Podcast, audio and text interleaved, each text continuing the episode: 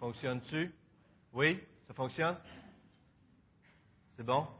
Excellent. C'est juste que je vois rouge là-dessus, fait que c'est bizarre. Exactement. Eh bien, c'est bon de voir encore des visiteurs parmi nous ce matin. Bienvenue. On est content de vous avoir, euh, que vous soyez là. Semaine après semaine, c'est bon de voir que des gens nous visitent, sont intéressés à visiter notre Église. On est content de vous avoir parmi nous. Et euh, je ne sais pas si vous avez remarqué tantôt, mais avec les enfants, c'était rempli, hein? Donc, la semaine prochaine, notre frère Denis Lucier va rajouter des chaises cette semaine. On va remplir le plus possible. Mais on aimerait vous inviter à vous coller encore la semaine prochaine. Et euh, on, veut, on veut donner un repos aux bénévoles, euh, aux volontaires cet, euh, cet, été. Mais il va falloir se coller pour que les gens de la deuxième célébration puissent, en, plus ensemble être ensemble. Et c'est à quelle heure la semaine prochaine? Ah, c'est excellent. Je suis content que vous soyez bel et bien là. Parce que si vous arrivez à 9 heures, ça va être bon. Vous allez pouvoir prier avant avec, euh, avec nous. On arrive d'habitude une heure et demie avant avec, avec M. Rendina, Mme Rendina, on prie. Et habituellement aussi Gilles et Louis. J'ai vu Gilles hier. Et euh, ça faisait drôle, je ne l'avais pas vu depuis longtemps, mais ça va bien, ils sont en forme. Il y avait un mariage hier, alors je gloire à Dieu. Et euh, peut-être ce matin, j'aimerais juste dire que cette semaine, on a eu j'avais une grosse semaine cette semaine et puis euh, je fais juste vous dire qu'on avait notre congrès de l'association. Et au congrès de l'association, je vous avais demandé de prier. Je présentais les fondements bibliques euh, de la justice sociale dans la Bible. Et par la grâce de Dieu, ça a bien été. Merci beaucoup pour vos prières. Mais je fais juste souligner le fait que l'association avait trois ateliers sur l'action sociale. Et c'est vraiment intéressant. C'est comme si notre association qui représente euh, euh, plus de 80 églises au Québec et plus de 500 églises, je pense, à travers le Canada dans le fellowship. En tout cas, au Québec, notre association, notre, rencontre, fait comme un, il y a un mouvement pour euh, faire en sorte que les églises aillent plus vers les gens. Et qu'est-ce qui va arriver, vous pensez? Il va arriver des belles choses, hein?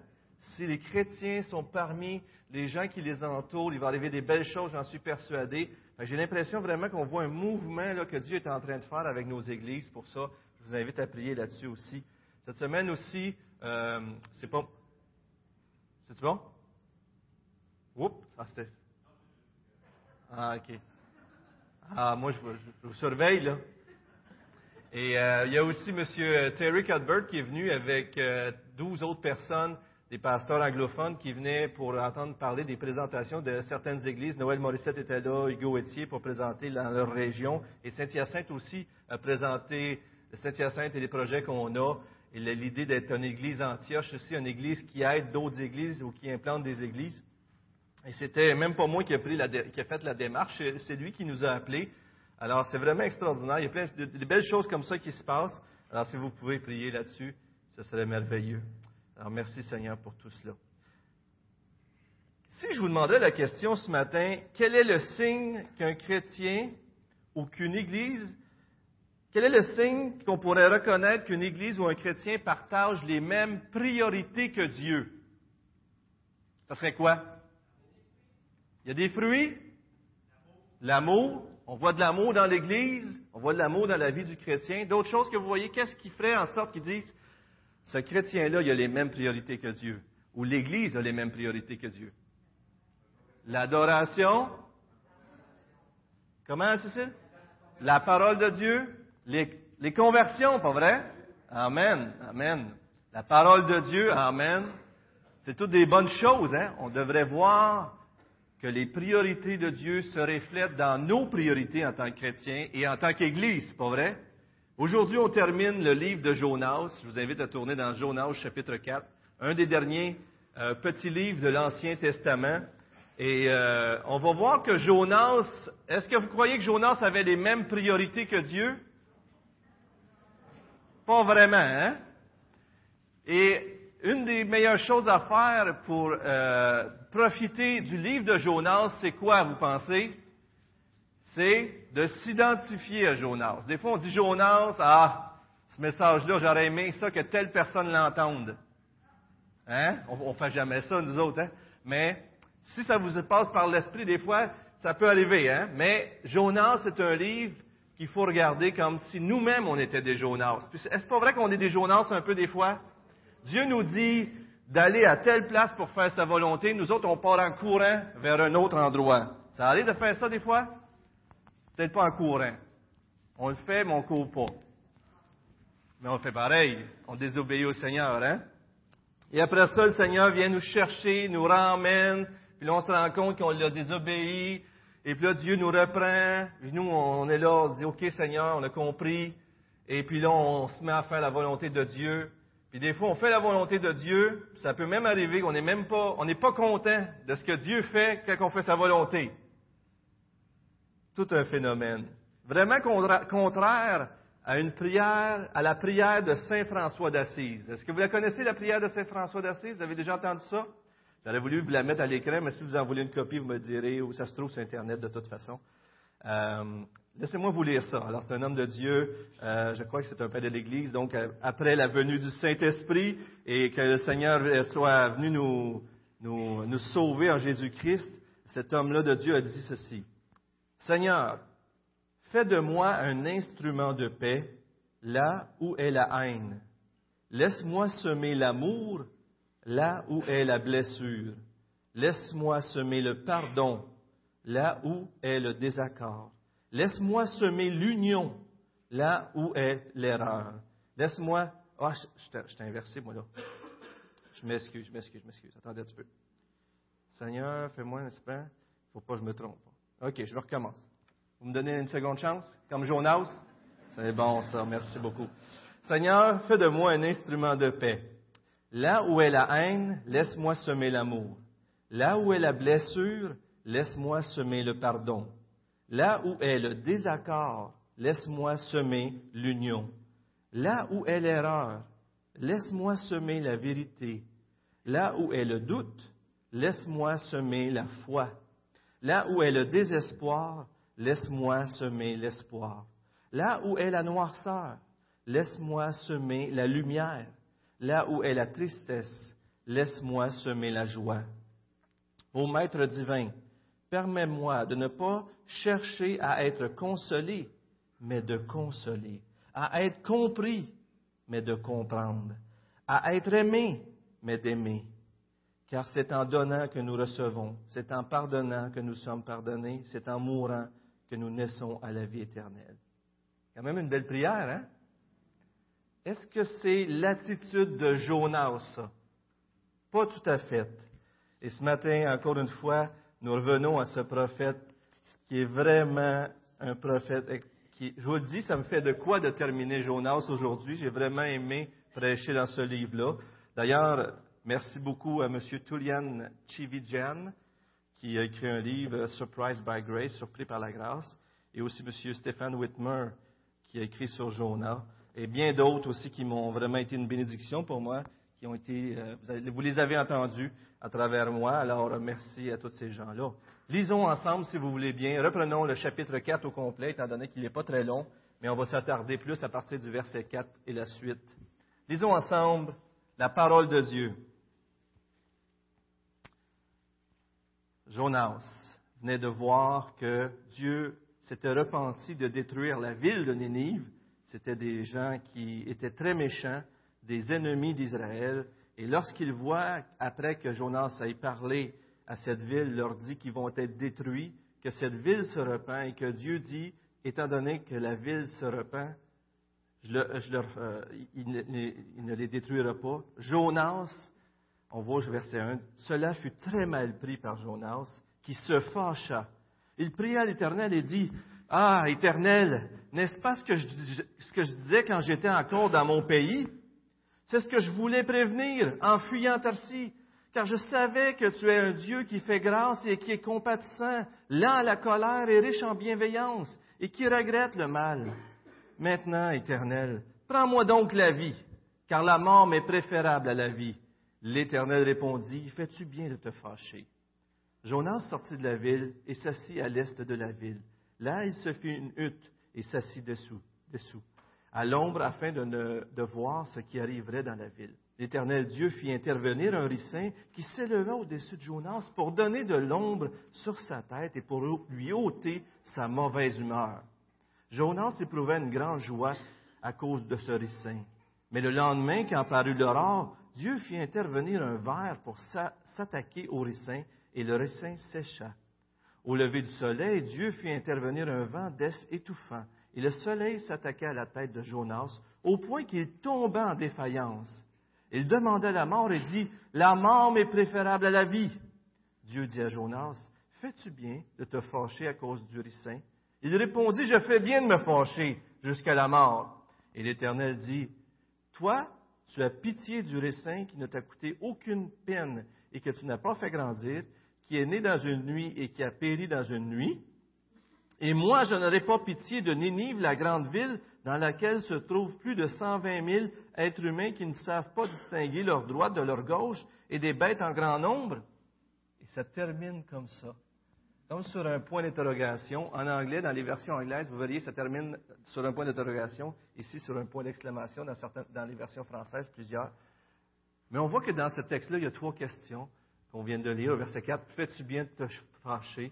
Fais-tu bien de te fâcher? Et à la finale, cette fameuse euh, réflexion que Dieu apporte à Jonas. Juste avant de continuer sur cette idée des priorités aujourd'hui que je veux m'arrêter, est-ce qu'on a les mêmes priorités que Dieu? Euh, on va réfléchir à tout ça ensemble. J'aimerais juste vous souligner comment que Dieu est souverain dans le livre de Jonas. Avez-vous remarqué comment Dieu dirige toutes les choses dans le livre de Jonas? C'est fascinant de voir ça. Que ce soit la tempête euh, dans le chapitre 1, Dieu fait venir une tempête, le tirage au sort qui tombe sur Jonas quand on cherche le coupable, l'envoi du grand poisson. On pourrait dire, ouais, mais bon, il était dans l'eau puis il y a un poisson qui. Mais est-ce que vous savez la grandeur de l'océan? Quel genre de poisson ça prenait exactement pour avaler Jonas? Le timing. Jonas est jeté à l'eau, la tempête, et, il y a un poisson qui le prend. Non seulement ça, mais le poisson le vomit sur les rives. Et probablement pas mal la bonne place pour qu'il retourne à Nénive, d'après moi. Hein? Alors, c'est fascinant de voir comment Dieu est au contrôle de tout.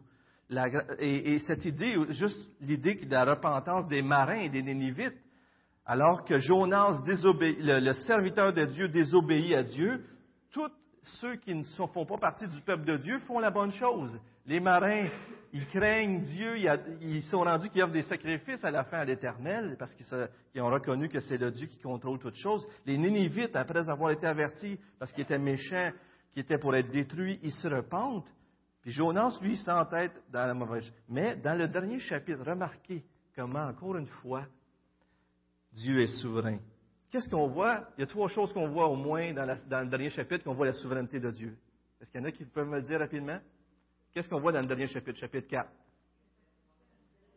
Le ricin. Alors, le ricin, c'est probablement une plante avec des grandes feuilles euh, qui poussait, qui pouvait pousser très rapidement la chaleur et qui pouvait, des, qui pouvait pousser jusqu'à 12 pieds. Alors, Dieu fait pousser une plante rapidement. Alors, il s'était fait une cabane, mais probablement que ce n'était pas assez. Alors, Dieu, pour changer la mauvaise humeur de son serviteur, fait pousser un. C'est beau, hein, de voir ça? Quelle autre chose qu'on voit sur la souveraineté de Dieu? Le verre. Il y a un prédicateur, j'écoutais, il dit, il dit, moi, enlevez-moi tous les autres euh, passages qui parlent de la souveraineté de Dieu. Laissez-moi juste le verre, c'est en masse. Un verre de terre, un verre, il est au contrôle d'un verre. Est-ce que vous croyez que Dieu est au contrôle des détails de vos vies? Dieu dit au verre, va manger, il va manger. Dieu est souverain. Et après ça, qu'est-ce qu'il y a? On a un grand vent. La plante se dessèche, Dieu envoie un grand vent. Alors souvenez-vous que tout ce qui se passe dans votre vie, que ce soit quelque chose de grandiose, quelque chose qui est épatant, des fois on dit oh, j'en ai vu Dieu à l'œuvre, mais Dieu il est capable de bouleverser des choses, mais il est capable d'agir à travers des choses insignifiantes et des fois imperceptible, même caché, Dieu est à l'œuvre dans vos vies. Est-ce que vous réalisez que Dieu, vous avez l'attention de Dieu complètement et totalement à chaque seconde, à chaque instant? Dieu est omniprésent. Il est toujours en train de penser à vous. Et vous avez son attention continuellement. Juste ça, c'est fantastique. Et on arrive aujourd'hui dans ce passage, ah, je donne cette idée que j'ai lue aussi, j'ai trouvé génial. Il disait que dans la vie des fois, on pouvait voir la vie chrétienne ou le ministère chrétien ou quoi, comme si Dieu nous demandait de signer en bas d'un contrat en blanc. On ne sait pas tout ce qui s'en vient dans notre vie, mais Dieu dit signe en bas. Quand on devient chrétien, on le suit. Est-ce que vous avez remarqué des fois la vie, c'est un peu comme ça? C'est comme si Dieu nous dit engage-toi, fie-toi sur moi. Et vous savez sur quoi repose notre confiance? Sur le caractère de Dieu et ce qu'il a déjà fait pour nous à la croix et toutes ses promesses dans les Écritures. On ne sait pas toujours ce qui va nous arriver, mais Dieu nous demande de lui faire confiance. Alors Jonas va vers ses Ninivites. C'est un peu comme si on dirait à un Américain, va prêcher à des terroristes. On, comprend, on peut arriver à comprendre un peu Jonas qui n'avait pas le goût d'y aller. Il s'est enfui. Mais Dieu veut faire comprendre quelque chose à Jonas. Que sa grâce, ce n'est pas juste pour les Israélites. Sa grâce, il veut l'offrir à tout le monde. Et il aimerait amener Jonas à penser comme lui. La première point que je voudrais vous amener, c'est tes priorités sont-ils à la bonne place? Si je vous demanderais ça ce matin, vos priorités sont-ils à la bonne place? Et la question s'applique bien à Jonas. Hey Jonas, fais-tu bien de te fâcher? Versets 4 et 5. L'Éternel, il demande s'il fait bien de se fâcher. Ben oui, mes ennemis, tu viens de leur pardonner. Qu'est-ce qui va nous arriver à nous autres? Puis pourquoi eux autres, ils ont la grâce, puis nous autres, on a la grâce? Fait que c'est quoi notre différence qu'on est le peuple de Dieu? Puis en plus, tu pardonnes à ce peuple-là, puis c'est à, travers moi que ça arrive. Qu'est-ce que je vais, comment je vais avoir de l'aide devant mon peuple? Il pouvait passer toutes sortes de choses dans la tête de Jonas, mais Jonas n'était pas de bonne humeur. C'est intéressant. Jonas ne reste pas dans la ville. Vous savez, s'il y a des gens ici qui, qui donneraient leur vie à Dieu, qu'est-ce qu'on ferait avec eux? On les laisse là, puis on s'en va en courant? On les accueille, on en prend soin, on leur dit comment lire la parole de Dieu, toutes ces choses-là, on prend soin d'eux. Mais qu'est-ce que Jonas fait, lui? Il s'en va. Il s'en va assez loin que s'il y a un autre jugement qui arrive sur la ville, il ne soit pas touché, mais assez proche, on dirait, pour voir qu'est-ce qui va arriver. Ça ne vous fait pas penser à quelqu'un dans le Nouveau Testament, ça, quand Jésus se fait arrêter? Il suivait de loin. Vous en souvenez-vous de ça? Il suivait de loin et c'est drôle, avec Jonas, c'est intéressant, moi je vois des, échos, des échos de, Pierre. Et euh, il arrive, il suit de loin comme, dans Pierre, comme Pierre dans Matthieu 26, 58. Et il sort de la ville, puis lui, c'est comme s'il disait, OK. Puis si vous regardez le chapitre 4, verset 1, il voit, il sait, Jonas, il sait que Dieu leur a pardonné. C'est écrit là, vous le voyez que Jonas est choqué à cause de ça. Mais il pense que peut-être il va arriver quelque chose pareil. Et c'est pas totalement faux. Des fois, comme le roi David, euh, lorsqu'il a péché avec Bathsheba, est tombé enceinte et il y a eu des conséquences à son péché, pas vrai? Des fois, on est pardonné, mais il y a des conséquences. Et c'est pas parce qu'on a des conséquences dans nos vies qu'on n'est pas pardonné de Dieu. On est d'accord? Donc, Jonas est là, et on dirait qu'il espère, il dit, après tout, je suis le serviteur de Dieu, il faudrait bien qu'il leur arrive quelque chose, mais il est là, puis il veut surveiller ce qui se passe, puis il veut voir s'il va y avoir des conséquences ou quoi. Qui était très intéressant dans ce livre-là aussi, c'est que dans les premiers versets justement de Jonas, on voit que Jonas décrit Dieu d'une façon très exacte. Comme je vous l'avais dit la dernière fois, il cite Moïse dans, je pense, Exode 34. Et puis, il cite Moïse, il dit que Dieu c'est un Dieu de grâce, qui pardonne, etc., etc. Il a beau avoir une doctrine numéro un, il a été capable de désobéir pareil. Est-ce que vous croyez des fois que même si on pense de la bonne façon, même si on connaît les Écritures comme il faut, notre cœur est capable de nous emmener à pécher. Est-ce qu'il y en a qui croient que c'est possible, ça? Mais Jonas, en tout cas, est un bel exemple. Vous savez, juste pour finir ce point-là, je, juste dire, des fois, ça peut être compréhensible qu'un chrétien soit en colère contre Dieu. On peut comprendre ça en tant qu'humain, mais c'est jamais justifié. Ne faut pas penser qu'on a le droit de se mettre en colère contre Dieu. En même temps, on voit ici comment est-ce que Dieu traite son serviteur qui est en colère contre lui. C'est le Dieu de l'univers. C'est celui qui soutient sa vie. Il sait même tout ce qui va sortir de sa bouche avant qu'il dise. Mais Dieu est là et il fait pousser une plante pour lui donner de l'ombre. Incroyable, vous ne trouvez pas? Incroyable. Ça nous rappelle encore comment le cœur de Jonas est à, une autre extrémité du cœur de Dieu. Jonas, il a une pensée tribale. Il dit, c'est mon peuple qui devrait être sauvé. Moi, je veux la grâce, puis la justice pour les autres. Puis nous autres, euh, il faut se protéger des autres parce que les autres sont pas corrects, puis moi, je suis correct. Mais Dieu, lui, a une vision missionnaire. Il est prêt à se sacrifier pour bénir les autres, puis il veut que son peuple soit prêt à se sacrifier pour que le reste de l'humanité soit béni. Deuxième chose, donc, est-ce que Jonas était dans l'erreur? Il est choqué, il est en colère, il s'en va, comme Pierre, il se tient loin, puis il surveille.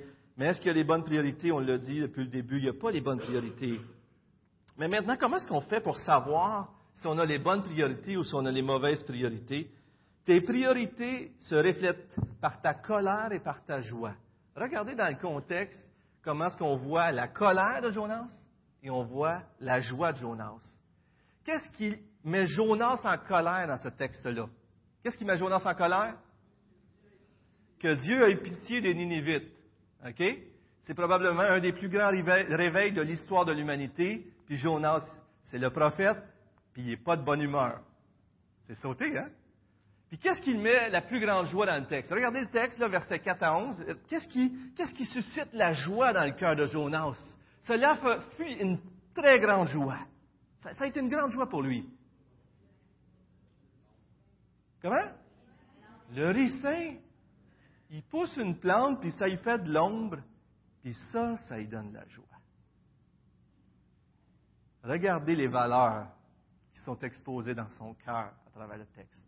Qu'est-ce qui vous met en colère et qu'est-ce qui vous remplit de joie? Vous voulez savoir qu'est-ce qui est les priorités de vos cœurs?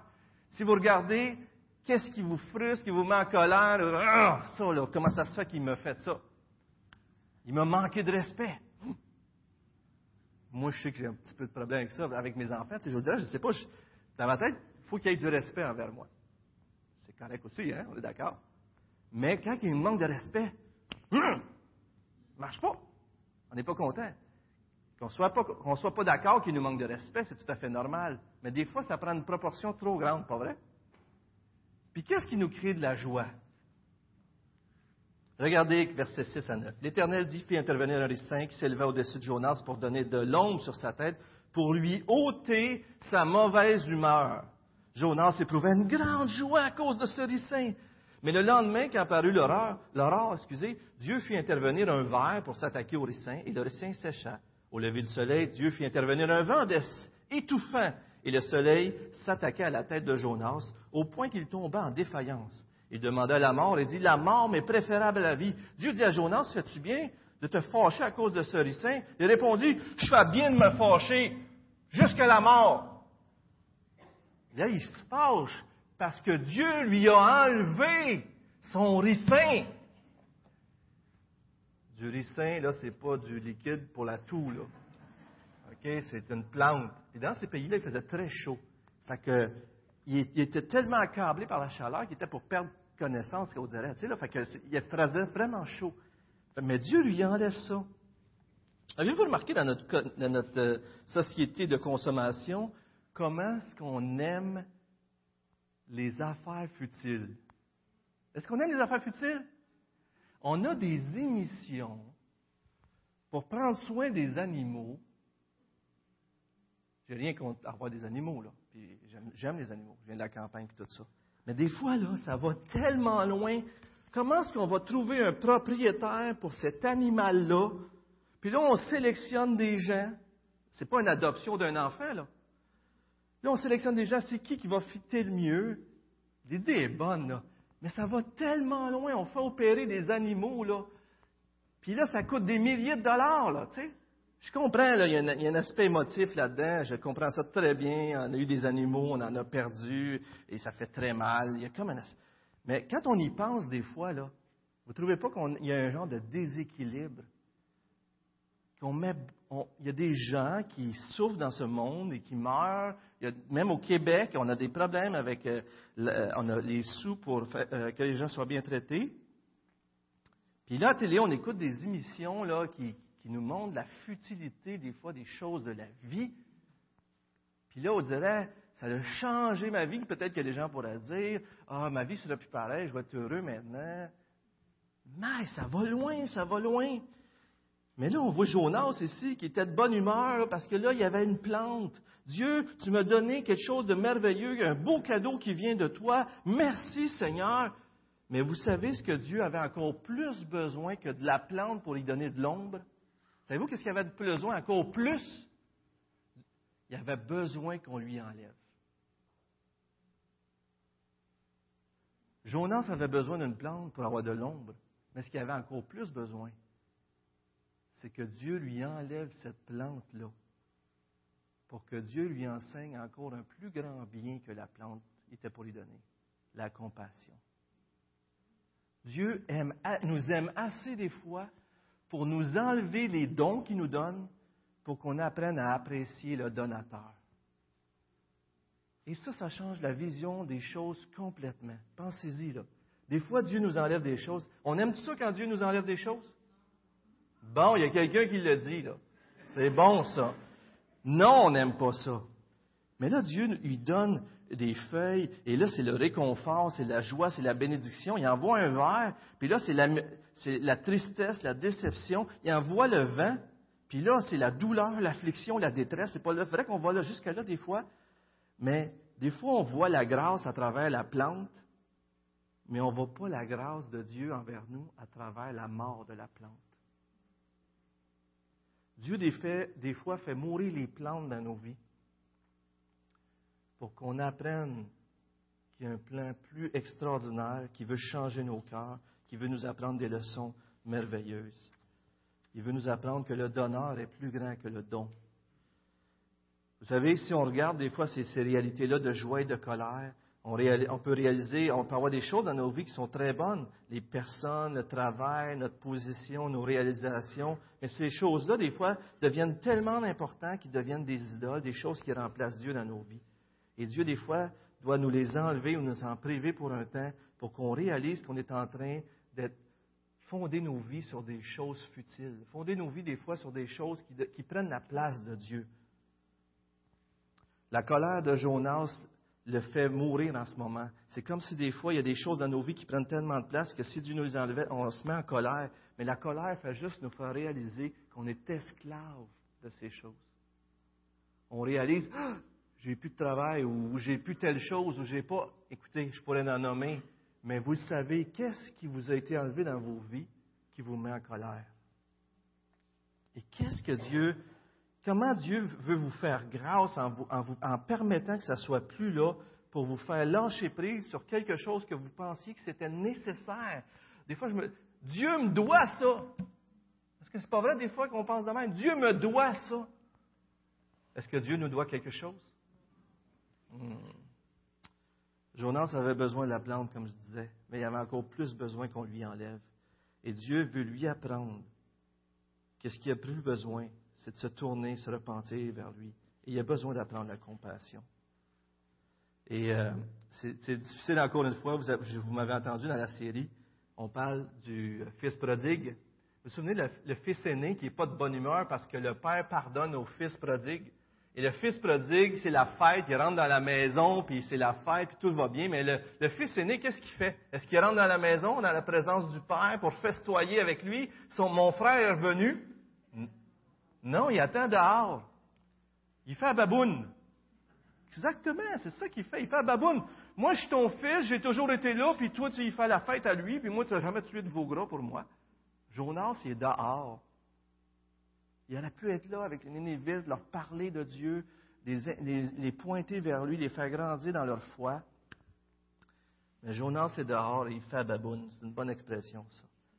Troisièmement, quelles sont vos priorités? Premièrement. Deuxièmement, comment faire pour connaître nos priorités? Regarder notre colère et nos joies dans nos vies.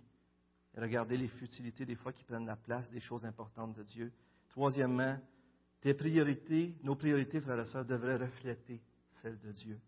Et c'est ce que Dieu veut apprendre à Jonas. Regardez l'amour de Dieu. Comment Dieu, là, vous savez, il y a un prédicateur, j'écoutais, il dit Dieu aurait pu envoyer un lion dévorer Jonas, mais il a envoyé un poisson pour sauver Jonas. Donc là, il dit si Dieu avait envoyé un lion à chaque personne dans cette salle qui ont été rebelles envers Dieu, pour moi, on serait moins nombreux. Ça se peut-tu? Et moi, je ne serais pas là pour vous parler. Fait que là, il euh, faudrait que quelqu'un d'autre parle. Mais c'est juste pour dire la grâce de Dieu envers son serviteur. Il prend le temps. Il est là, puis Jonas ne l'écoute pas. Dieu fait une chose extraordinaire. C'est comme une personne qui vit quelque chose d'extraordinaire, puis l'autre, il baboune à côté. On fait ça des fois, c'est ça qui est le pire. Puis là, on voudrait que toute notre famille se réjouisse. Hey, regarde, c'est extraordinaire, ils se sont convertis, les Ninivites se sont repentis. Jonas là, il dit, peuvent-tu mourir, les autres? J'espère qu'il va tomber quelque chose du ciel, un Sodom, Sodome et Gomorre, ou quelque chose, n'importe quoi. Mais non, c'est pas ça qui arrive. Versets 10 et 11. Dieu prend le temps avec son serviteur pour y donner une leçon, pour y apprendre une grande vérité. L'Éternel dit, toi tu as pitié du ricin, qui ne t'a coûté aucune peine et que tu n'as pas fait grandir, et qui est né dans une nuit et qui a péri dans une nuit. En d'autres mots, tu as pitié d'une plante, on s'entend-tu là? D'une plante que tu n'as rien à voir avec sa croissance, une plante qui a poussé dans une nuit, ça, démontre la vanité, la, la légèreté de, cette plante-là. Et moi, je n'aurais pas pitié de Nénive, la grande ville, dans laquelle se trouvent plus de 120 êtres humains, 120 000 êtres humains, qui ne savent pas distinguer leur droite de leur gauche et des bêtes en grand nombre. C'est très simple l'argument de Dieu. Tu as pitié d'une plante, et moi, je n'aurais pas pitié des êtres humains. Et, si le texte finit, là, puis on ne voit pas la réponse de Jonas. On n'a aucune réponse de comment est-ce qu'il a réagi. Mais c'est évident que Jonas est complètement dans les patates. Dieu a créé cette ville, à ces êtres humains à son image. Il dit, moi, je n'aurais pas pitié de ces gens-là que j'ai créés. Et il va même jusqu'à dire, sans parler des bêtes, déjà les bêtes, il me semble que c'est déjà plus qu'une plante. Et si ces êtres humains périssent, les bêtes vont automatiquement avoir des problèmes aussi, pas vrai? Et on voit dans le psaume 36, 7 ou dans Job 38, 39 à 41, qui nourrit tel animal? regardez le Job 38 à la fin, là. Il dit, qui qui nourrit tel animal? Dieu est en train de dire, c'est moi qui nourris. J'en prends soin. Moi, je ne prendrais pas soin de ces êtres humains-là. Jonas donne plus de valeur à une plante qu'à 120 000 âmes minimum. Et ça, ça fait peur. Et ça, des fois, on peut le voir dans notre propre vie. Quelqu'un l'a exprimé ici, je trouve ça magnifique, je vous lis ça, la citation. Dans la cité de Dieu, les habitants aiment les gens et marchent sur l'or. Et dans la cité des hommes, les habitants aiment l'or et marchent sur les gens. Et vous, je vous le relise? Dans la cité de Dieu, les habitants aiment les gens et marchent sur l'or. Et dans la cité des hommes, les habitants aiment l'or et marchent sur les gens. Est-ce qu'on fait comme Jonas? Est-ce que, nos, est-ce que nos priorités sont alignées avec, avec Jonas ou avec Dieu? Remarquez encore une fois, Dieu n'a jamais laissé tomber son serviteur. Dieu ne vous laissera jamais tomber. Il va persévérer avec vous. Il va vous conduire au ciel si vous avez donné votre vie à Jésus-Christ vous êtes entre ses mains, il ne vous abandonnera jamais. Mais Dieu veut éduquer par la grâce. Il veut éduquer son serviteur. La question est pour nous aussi, parce que la, question à la fin du texte, c'est comme si on ne voit pas la réponse de Jonas, mais c'est comme si on n'a pas notre réponse à nous non plus. C'est comme si le lecteur lit, puis il reste sur le point d'interrogation. Il reste, il dit, oui, mais qu'est-ce que Jonas a dit? Oui, mais la question, c'est peut-être aussi, mais qu'est-ce que toi, tu vas faire? Est-ce que toi, tu es comme Jonas ou est-ce que toi, tu es comme Dieu? Est-ce que toi, tu as une compassion qui touche les gens?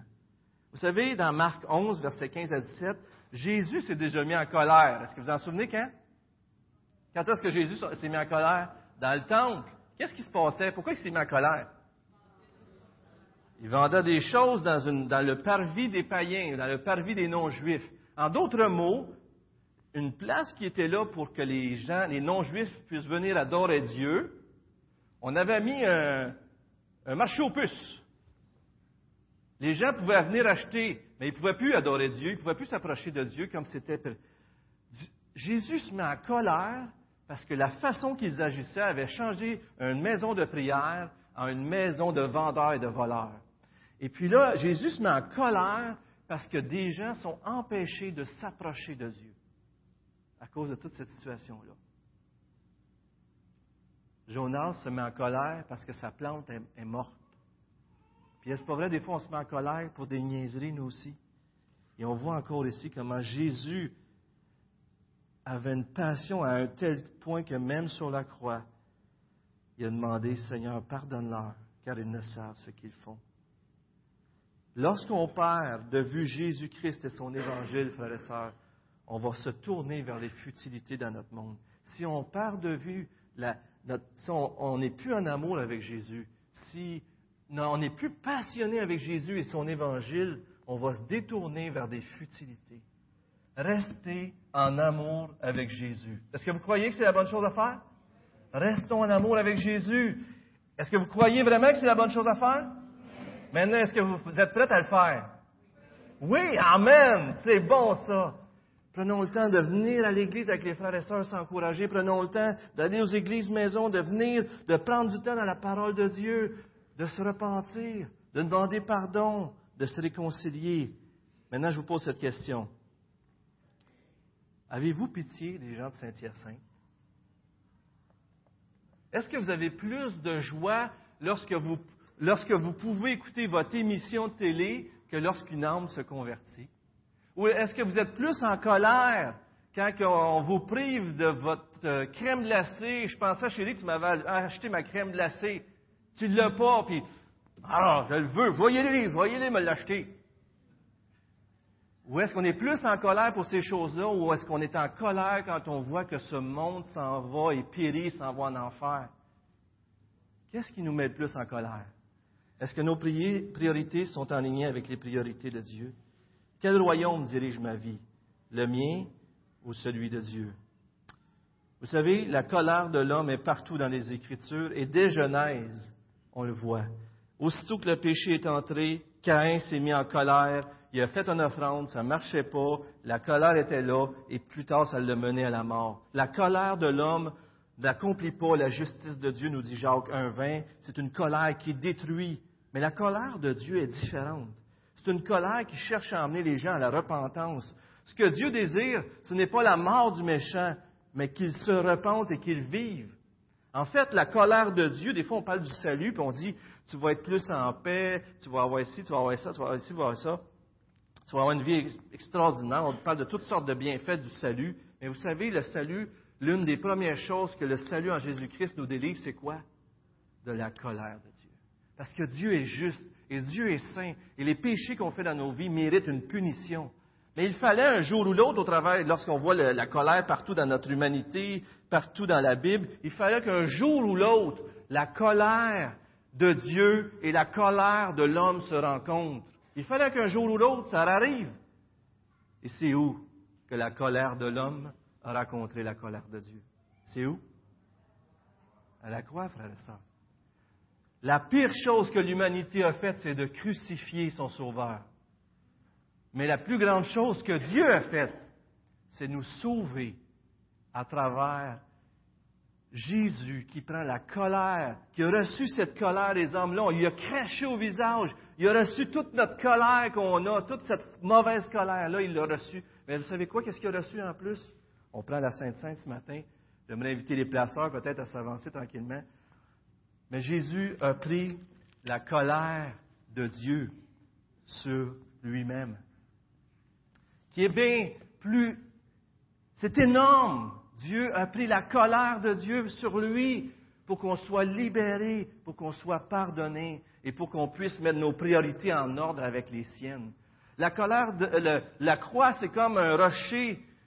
Vous avez déjà vu ça dans un film ou ailleurs, un rocher, puis là, les vagues vont s'écraser dessus, ils vont s'écraser dessus tout le temps, ils n'arrêtent pas, puis, mais le rocher, il ne bouge pas. Le rocher reste pareil. Puis, bien sûr, on le sait avec l'érosion. Mais imaginez-vous que la croix, c'est comme un rocher, puis toute la colère des hommes va, va foncer dessus. Puis quand on se met en colère, on a juste à repenser à la croix, puis notre colère va tomber. On se met en colère, on revient à Jésus-Christ, puis on, on va se mettre en colère, nous. Puis la croix nous amène à remettre les priorités aux bonnes places. La croix nous amène à, être pardonnés. La croix nous amène à voir quelle est la vraie raison de la colère, le péché, et qu'il y a des gens qui se perdent. La croix, c'est le rocher qui détruit toute la colère et qui apaise la colère de Dieu. Jésus sur la croix dit, pardonne-leur, car ils ne savent ce qu'ils font. On termine avec cette question ce matin. Que ferons-nous? Est-ce qu'on va ajuster nos priorités à celles de Dieu ou est-ce qu'on va continuer avec notre folie, nos priorités? Et euh, je termine, je veux les dire, c'est trop, je trouve ça trop intéressant. Il y a des gens dans la Bible qui ont mal terminé.